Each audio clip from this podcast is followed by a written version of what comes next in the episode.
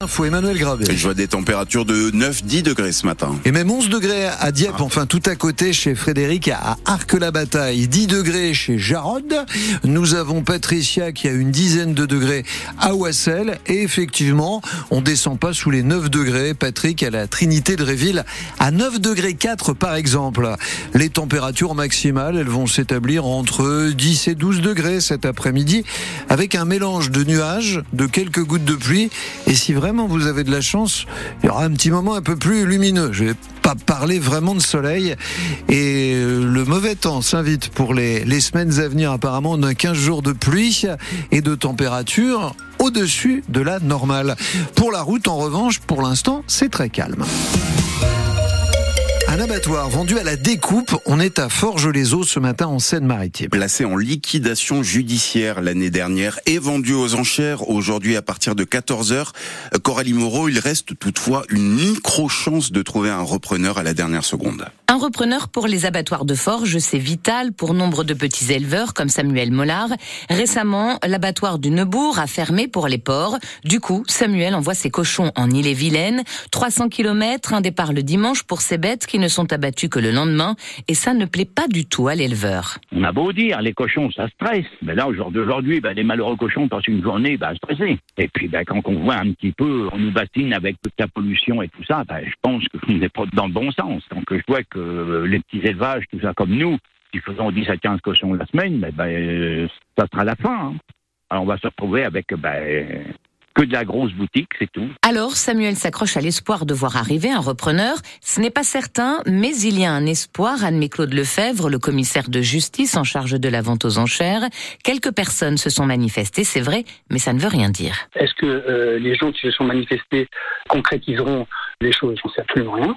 Et effectivement, euh, j'ai demandé un certain nombre de garanties financières qui sont à, à produire. À produire d'ici 14 heures, dans cet espoir, le commissaire de justice a décidé de commencer par une mise en vente de l'ensemble de l'abattoir, prix de départ 400 000 euros. Sans candidat, il liquidera tout en plusieurs lots. Il y aura des clients présents sur place évidemment et aussi des, des intéressés en ligne. 90 inscriptions ont été enregistrées. Et sur francebleu.fr, vous lirez qu'à quelques jours de l'ouverture du salon de l'agriculture samedi à Paris, le gouvernement tente toujours d'apaiser la colère des paysans, mais la semaine s'annonce bouillante. Les préfets ont eu pour consigne de recevoir leurs syndicats ce week-end, mais le ministre de l'Agriculture, Marc Fesneau, reconnaît, je cite, que la sérénité ne sera pas forcément au rendez-vous cette année. À 8h15, Laetitia Legrand est l'invitée de France Bleu Normandie. Elle est contrôleuse sur les trains normands. Syndiquée chez Sudrail, on va revenir avec elle sur la première grande grève de l'année à la SNCF qui se termine ce matin. Circulation très perturbée sur les trains grandes lignes, un peu moins sur les TER. Les syndicats CGT et Sud espèrent une reprise des négociations avec la direction cette semaine. Mais après les contrôleurs, ce sont les aiguilleurs qui menacent de cesser le travail pour les salaires et les conditions de travail le week-end prochain. Une croissance plus faible qu'attendue et 10 milliards d'euros d'économies à trouver sur les dépenses de l'État cette année. C'était euh, Bruno Le Maire qui l'a indiqué hier soir au JT de, de 20h de TF1. La seule bonne nouvelle annoncée par le ministre de l'économie, c'est qu'il n'y aura pas de hausse d'impôts cette année. Info complète à retrouver sur votre application ici.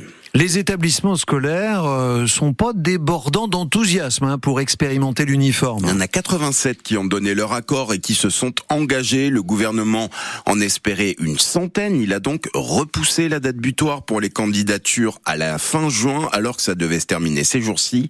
Chez nous, au moins deux communes sont candidates. Dans l'heure, Évreux qui cible trois écoles et Vernon, où le maire d'hiver droite François Ouzillot veut un test à grande échelle. J'ai écrit euh, à la DAZEN que j'étais favorable à l'expérimentation sur toute la commune, c'est-à-dire sur toutes les écoles. Après, aux écoles de se positionner à travers euh, les conseils d'école ou les conseils d'administration. J'espère, je souhaite que la grande majorité des écoles vernonnaises se positionnent en faveur de ce que moi je propose et ce qui est une expérimentation euh, du gouvernement. Mais euh, on sait pertinemment que toutes les écoles ne répondront pas favorablement. Aujourd'hui, j'en ai une qui s'est positionnée pour, c'est l'école arc-en-ciel. J'espère en avoir d'autres. Je trouve que c'est plutôt une bonne chose que tout le monde soit mis sur un pied d'égalité à l'école, à travers une tenue, à travers un uniforme, me paraît être une bonne chose pour la paix entre les, enfants. Voilà, je pense que c'est pratique pour les familles, c'est c'est moins de stress dans le choix des vêtements le matin, ça atténue les écarts de richesse, ça permet de lutter contre un certain nombre de violences et, et de créer surtout un esprit de corps et de camaraderie euh, entre les élèves.